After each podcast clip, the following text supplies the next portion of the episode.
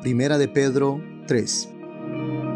Asimismo, vosotras mujeres, estad sujetas a vuestros maridos, para que también los que no creen a la palabra sean ganados sin palabra por la conducta de sus esposas considerando vuestra conducta casta y respetuosa, vuestro atavío no sea el externo de peinados ostentosos, de adornos de oro o de vestidos lujosos, sino el interno, el del corazón, en el incorruptible ornato de un espíritu afable y apacible, que es de grande estima delante de Dios. Porque así también se ataviaban en otro tiempo aquellas santas mujeres que esperaban en Dios,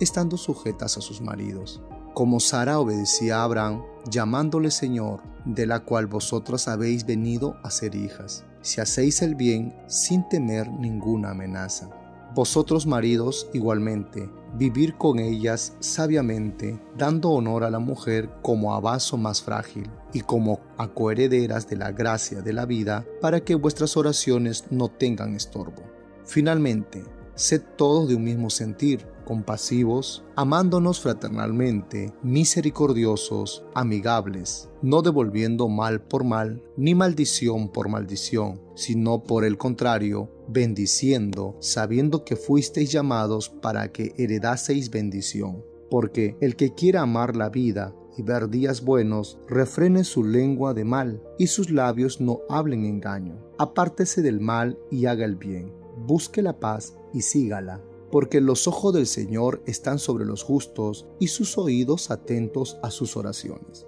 Pero el rostro del Señor está contra aquellos que hacen el mal. ¿Y quién es aquel que os podrá hacer daño si vosotros seguís el bien? Mas también si alguna cosa padecéis por causa de la justicia, bienaventurados sois. Por tanto, no os amedrentéis por temor a ellos, ni os conturbéis sino santificad a Dios el Señor en vuestros corazones, y estad siempre preparados para presentar defensa con mansedumbre y reverencia ante todo el que os demande razón de la esperanza que hay en vosotros, teniendo buena conciencia para que en lo que murmuran de vosotros como de malhechores sean avergonzados los que calumnian vuestra buena conducta en Cristo, porque mejor es el que padezcáis haciendo el bien si la voluntad de Dios así lo quiere, que haciendo el mal, porque también Cristo padeció una sola vez por los pecados, el justo por los injustos, para llevarnos a Dios, siendo a la verdad